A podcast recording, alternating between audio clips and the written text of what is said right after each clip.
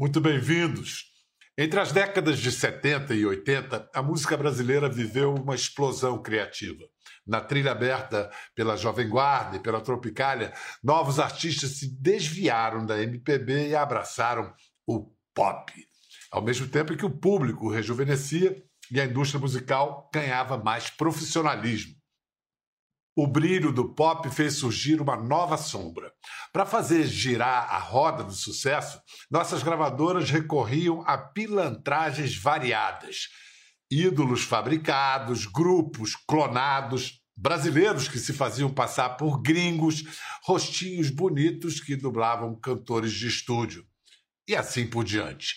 Esse é o panorama da série ficcional Hit Parade, uma produção do Canal Brasil, que pode ser vista também no Globoplay, mais canais ao vivo. Para falar sobre as maravilhas e maracutaias que só no pop brasileiro, hoje a gente conversa com o jornalista e cineasta André Barcinski, criador de Hit Parade, e a cantora Maria Alcina, que viveu a época como artista e participa da série como atriz. Ei! Bem-vindos! Muito obrigado. Oi, Já-. Olha, Maria Alcina sempre nota 10 nas categorias luxo e originalidade.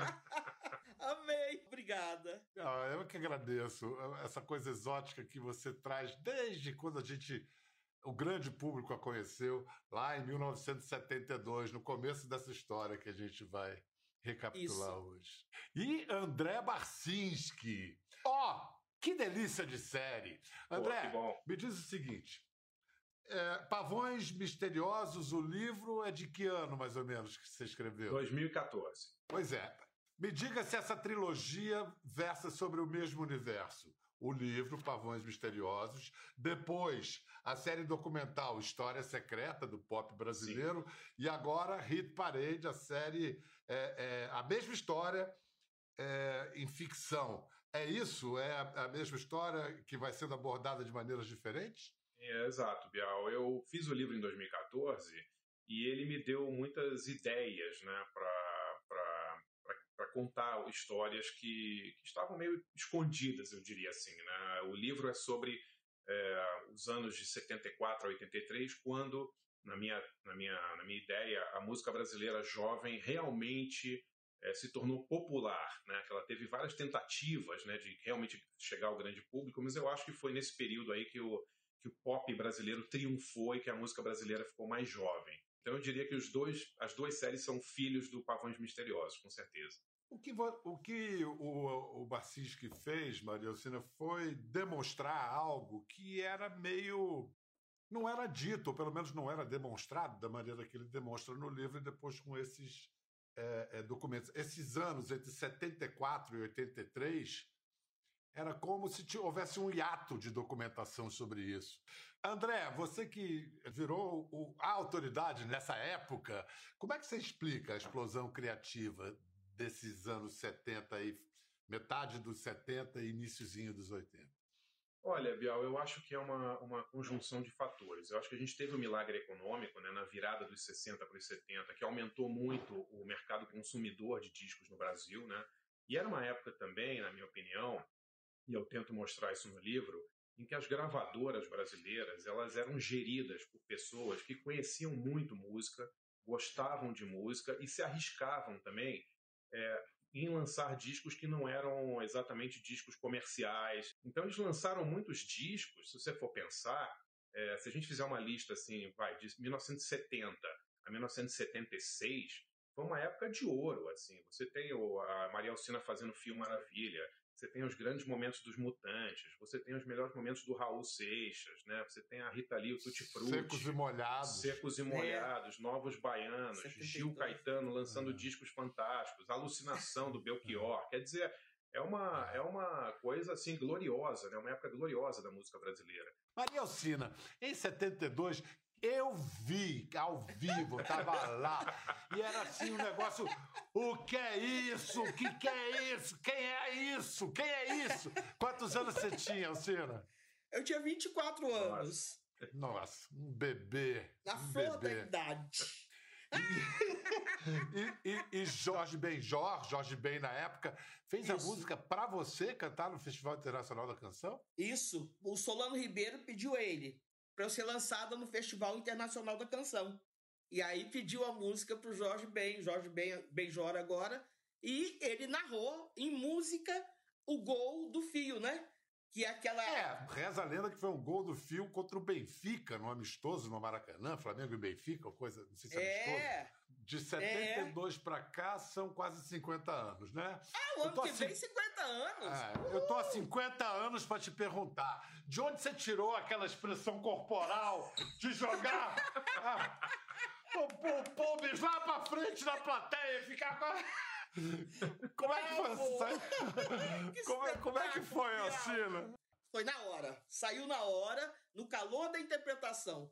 É incrível aquilo, né? Que é uma coisa assim e eu continuo cantando, né? Naturalmente. É, você- O corpo faz uma curva. Olha só, e calor, calor é apelido, gente. Olha o Maracanãzinho lotado cantando com ela. Vamos ver a cores, a cores. Cabelão de dois zagueiros,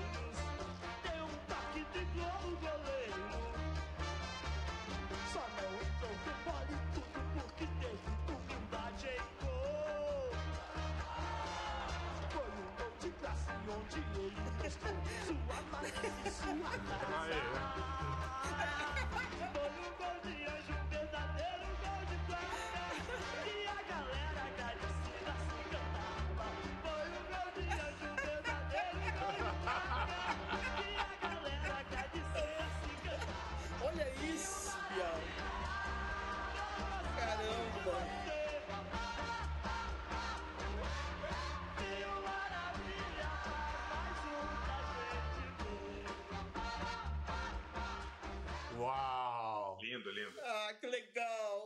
bonito mesmo. É, é- é difícil é, explicar para as gerações de hoje o que significava vencer um FIC. Isso. Era uma consagração, era um negócio. E com o É. Maracanãzinho cantando com você, né? A cere... Eu não posso falar que é a cereja do bolo, porque era, era a cereja, era o recheio, era o bolo todo. A sua figura. A sua figura era algo muito original, muito diferente. Tá certo que a ditadura às vezes fechava no político e liberava um pouco dos costumes, mas você pagou um preço, não pagou, Cino? Sim, sim. Exatamente na questão dos costumes, né? Eu fui censurada durante 20 dias, eu não podia aparecer eh, em lugar nenhum, tocar minhas músicas, nada, né? 20 dias, te, te mandaram 20 um dias. comunicado assim? É, é, foi noticiado e tudo, né? Aham. E eu respondi um processo, tipo, como você canta assim, por que, que você canta assim, o que, que queria dizer isso, o que queria dizer aquilo, essas coisas assim mais de costume mesmo, né? Escuta, gente, vamos falar de um outro pavão mis- misterioso que surgiu no pop brasileiro dos anos 70, o baiano Edi Stark. E, aliás, participa também como ator na série, Hit Parade. É. E ele conversou com a gente. Vamos ver o depoimento dele.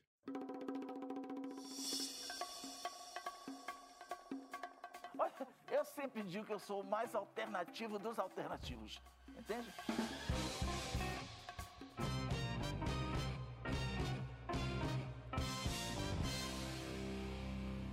Olha, eu sou de um tempo onde ser. É, negócio de gay, ser viado era uma coisa. Meu Deus, era um Deus nos acuda. O pessoal tinha medo que a família soubesse. Nunca escondi. Nunca escondi. Ao ponto de um, um, um jornalista me perguntar e eu digo, você venceu? Eu venci porque assumi, eu sou o que eu sou, querido. Quando acabou 71, comecei a trabalhar nos teatros da, da Praça Mauá, nos cabarés da Praça Mauá, da Lapa. E aí foi que a, a turma do Pasquim me descobriu e a sociedade começou a ir para ver, porque o Pasquim dizia que tudo estava proibido, tinha nos shows da Praça Mauá. E as pessoas começaram a ir para a Praça Mauá. Então tinha não nu correndo pela plateia, tinha show de lésbico, tinha striptease no frontal, tudo que você imagina, piadas pesadas. E no final todo mundo terminava, oba, todo mundo nu.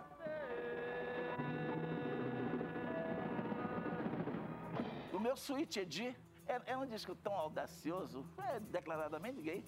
E descaradamente a capa sou eu com um macacão de renda, transparente. É que o Brasil não tem memória. O Brasil não lembra de quem cantou dois meses atrás na televisão, vai lembrar de mim que fiquei 25 anos fora do Brasil. Eu tenho 83 anos, querido. Eu estou, virando, eu estou vivendo o bônus.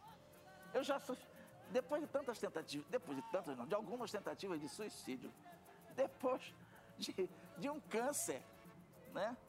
E ainda digo, gente, depois de, eu, depois de eu escapar da Santa Inquisição, da gripe espanhola, da, da, gente, claro, tudo isso, da, da ditadura, eu estou vivendo bônus track, querido, estou vivendo meu bônus, querido.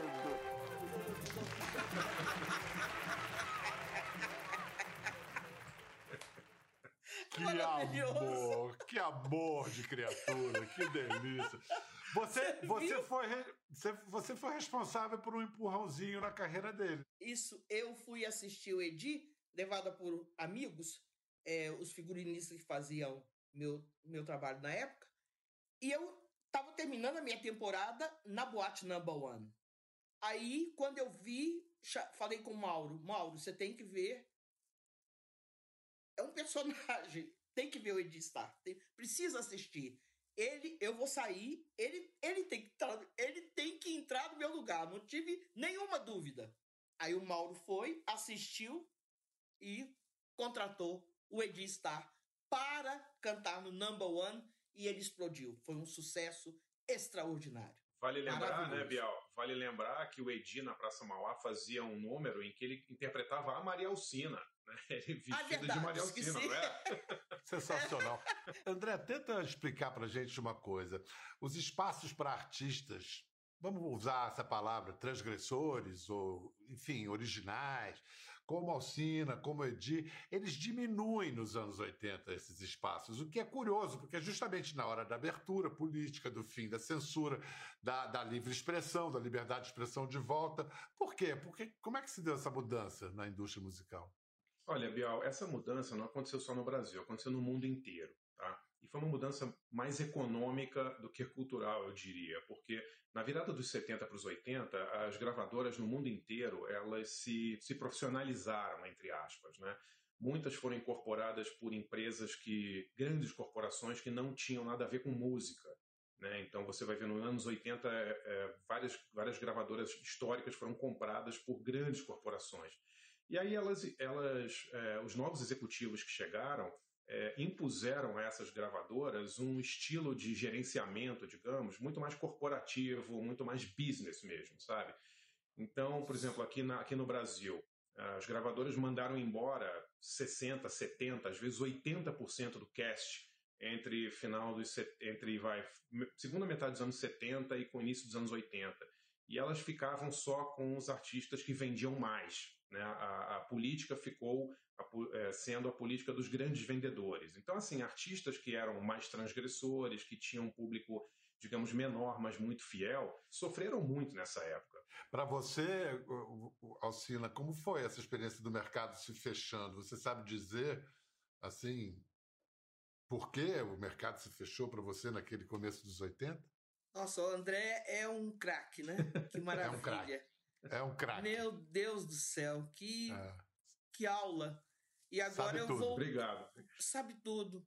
Nossa, eu voltei no tempo, porque eu sempre uso falar assim: o mercado mudou. E aí eu já fiquei para fora, assim. Eu não sei explicar como ele explicou. E, e aí, agora ouvindo ele, eu. Nossa, dá até uma emoção, porque realmente ele. Para mim, por exemplo, ele me trouxe de volta e eu vi tudo, né? Olha só, vamos ver um trecho do Hit Parade, o um trecho que Maria, Maria Alcina desempenha um personagem que ela conhece bem, porque ela fez muito na vida real, jurada de programa de auditório. Vamos ver. Agora vamos passar para as perguntas dos nossos jurados. Quero começar pela minha amiga Maria Alcina, uma cantora que conhece os meandros do showbiz, já se apresentou para multidões pode dizer o que, que você achou dessa estreia magnífica da nossa estonteante Natasha? Ah, Lobinho, eu vou ficar até de pé para falar o que eu achei. Mas o que eu achei eu não posso falar, Lobinho. Porque a emissora vai me censurar. Não, Maria Alcina, nessa casa não tem censura. Eu quero dizer em uma só palavra o que eu achei da Natasha. Fala, Maria Alcina. Fala, É o que tá pedindo, Maria Alcina. Opa, posso falar? Pode ah, falar. Tá bom, você me liberou, então eu vou falar. Essa Natasha é Ô, palmas para Maria Alcina!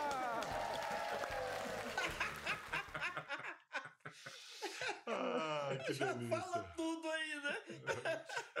Fechou toda a questão, assim, do, do que eu- do que se passou comigo. Maravilhoso. E Alcina, então para você virar jurada de TV na década de 80 foi um- uma bela saída, né? Para você manter a carreira andando. Pois é, é, quando teve o problema da censura, é, o Raul Gil foi uma, uma das primeiras pessoas a me convidar para fazer parte do programa dele como jurada. Mas quando eu comecei a participar de programa do jurado, eu falei: vou investir mais na imagem também, porque aí o público não me esquece. E foi o que eu fiz, entendeu, Bial? Foi uma. Eu precisei ali, né, usar o babado, né? E babado para você é algo que não falta, não tem problema. Não. Ai, agora cada vez mais, Bial. Olha só, Depois desse programa, então, meu amor, e do bota para quebrar. É isso. Me aguardem. André, valeu. Tem uma coisa muito legal nos oito episódios de Hit Parade, porque eles foram dirigidos por um cineasta, o Marcelo Caetano, que dirigiu o premiado Longa Corpo Elétrico, que não viveu aquela época. Ele era criança, então ele vem com um olhar é, muito fresco para traduzir aquilo em imagem. Vamos ouvir ele falando disso. Geralmente, quando vai se abordar os anos 80, se vai em alguns códigos, quase como se fosse um checklist, né? No figurino você vai ter as polainas e as ah, ombreiras, você vai ter as cores básicas muito fortes, você vai ter o neon.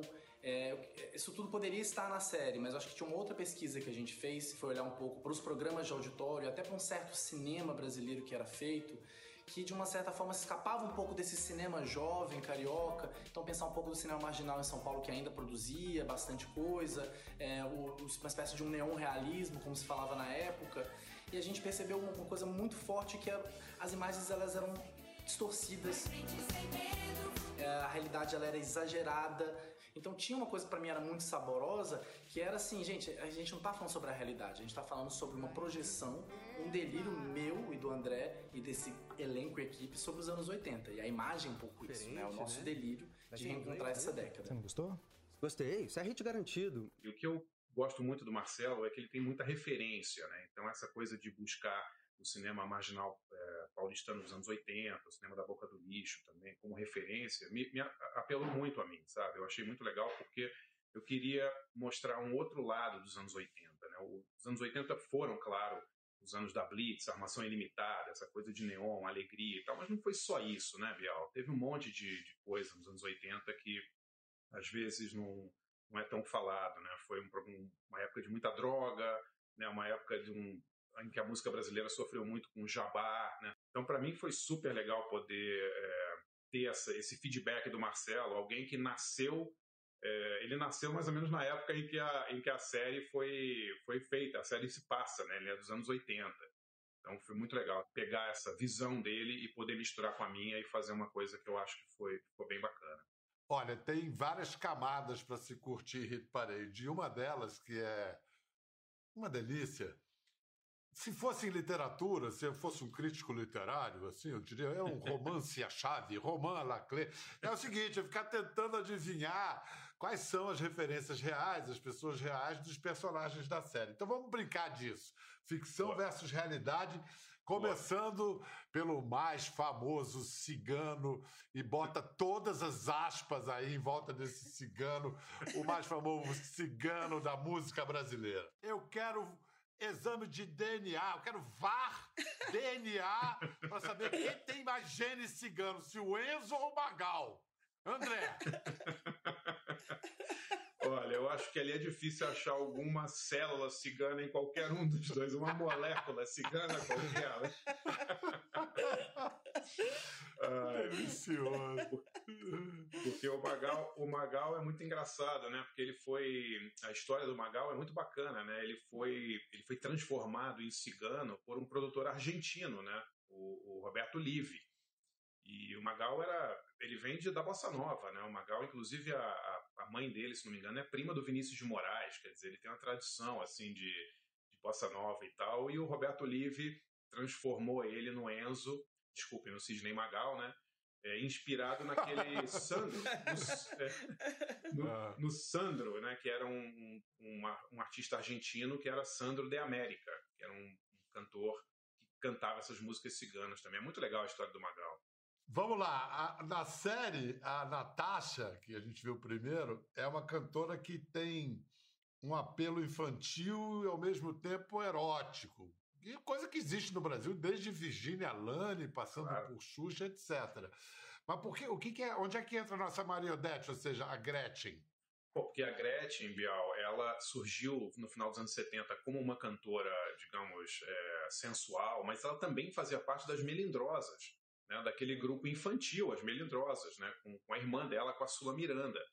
Então é muito engraçado, assim, ao mesmo tempo em que ela era das Melindrosas, ela cantava Conga La Conga, Freak Le Bum Bum. Maria Alcina, nessa coisa de fabricar artistas, tentaram dar uma moldada em você. Queriam fazer você uma cantora especializada em músicas de duplo sentido. É, é porque, no caso, é, é, é, gravava na Copacabana. Inclusive, a, a- a Gretchen também, Sim, Mr. Sam, é Sim. da Copacabana. E aí eu estourei com é, é Mais Embaixo, depois a Bacurinha. Depois eu estourei com a música Bacurinha.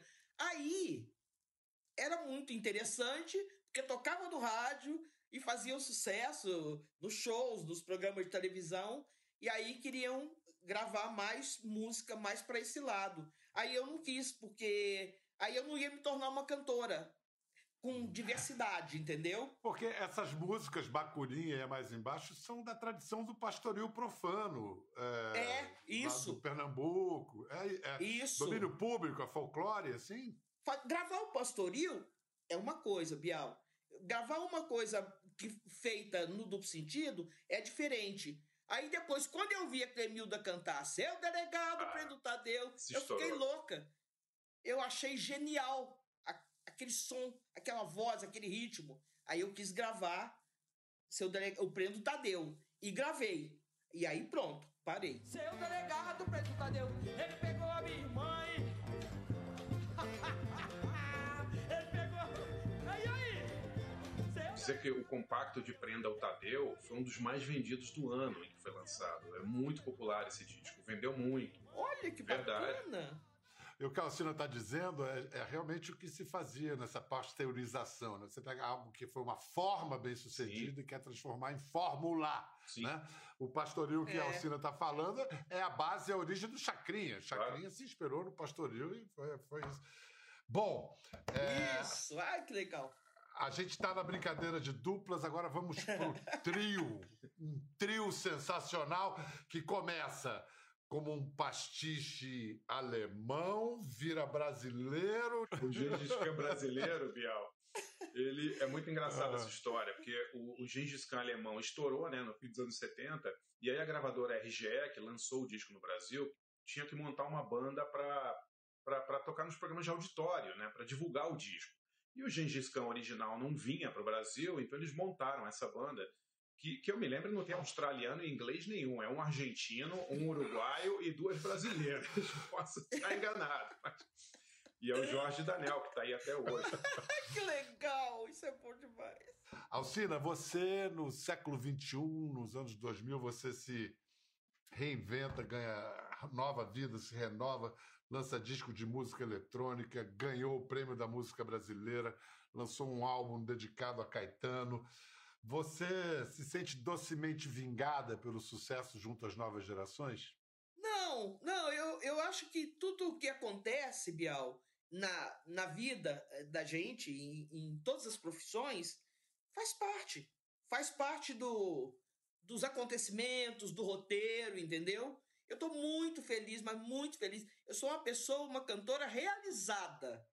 É só assim que eu vejo, sabe? Eu trabalhei bastante, eu cantava em todos os lugares que me chamavam, eu ia com o maior prazer. Com...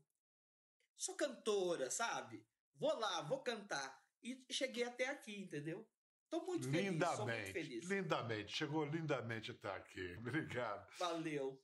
Obrigada. Então, André, antes de você me responder a pergunta que ficou no ar, a série mostra, cara, aquele momento, eu me lembro, nós éramos jornalistas, aquele poder que tinham as grandes gravadoras. Aí de lá para cá a indústria fonográfica derreteu. Agora vivemos um outro cenário. Ah, Mas a, a decadência das gravadoras, ela representou o fim das picaretagens ou picareta das sempre um jeito de sobreviver? O jabá continua? Continua, continua assim. Eu acho que ele sempre se adapta aos novos tempos. né? O que a gente tem hoje são é, os serviços de streaming. Tem muitos artistas falsos né, nos serviços de streaming, criados pelos próprios serviços de streaming. Eu já até escrevi muito sobre isso. São artistas que é, os próprios serviços montam, como se fosse uma, um, um artista de verdade, e eles põem nas suas playlists né, para angariar, digamos, audições, e com isso eles é, a grana vai diretamente para o streaming. Isso é uma coisa é, relativamente popular no streaming. Como os playlists são muito, muito famosos, muita gente ouve música baseada em streaming, a galera está consumindo essa música, esses artistas que não existem, sem saber que eles não existem. Então é uma forma muito, digamos, nova de jabá, né? Tem também robôs, né, que fazem, é, que aumentam audições. Então eu acho que o jabá, esse tipo de trambique, ele se adapta, né, Bial? Ele ele nunca morre, né? Ele sempre existe. O jabá algorítmico, né? Agora é o algoritmo que É isso, cara. É ajuda isso. a É um, é, um, picaretagem. É isso. é um momento em que as próprias empresas meio que decidem o que você vai, vai ouvir ou não, né? Só botar numa playlist o cara começa a ter milhões de seguidores e milhões de audições. É louca. É louca a história. Muito obrigado, André Barcinski. Muitíssimo obrigado, Maria Alcina. A gente recomenda a série Hit Parade no Canal Brasil ou no Globoplay, mais canais ao vivo. Quem quiser o livro que deu origem à, à série e a série documental A, a História Secreta do Pop Brasileiro, Pavões Mis- Misteriosos também está à disposição para pelo menos você saber o peixe que você está comprando. Tá certo? Um abraço, gente. Até a próxima. Falou, obrigado, obrigado, Vai. obrigado, Bial. Obrigado, obrigado, Obrigado, André. André. Obrigado, Valeu. Alcino. Nossa, Obrigado você. coração, Delícia. Valeu. Beijo, Maria. Delícia. Obrigada. Sucesso, Outro gente. beijo, Beijão. André. Obrigado. Sucesso. Ficou curioso para ver as imagens do programa? É só entrar na página do Conversa no Globoplay. Tá tudo lá. Até a próxima.